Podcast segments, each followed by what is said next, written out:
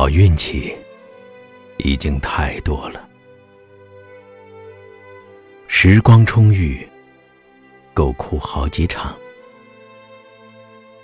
比如黎明，我站在屋顶上，太阳一定会升起来。到了这把年纪，该说一说人生况味了。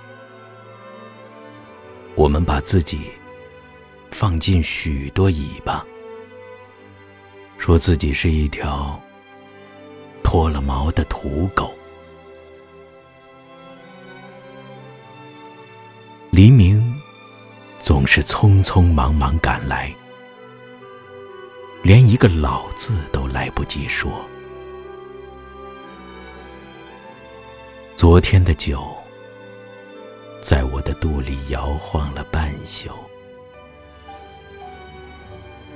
我一定不知道自己是怎么死的。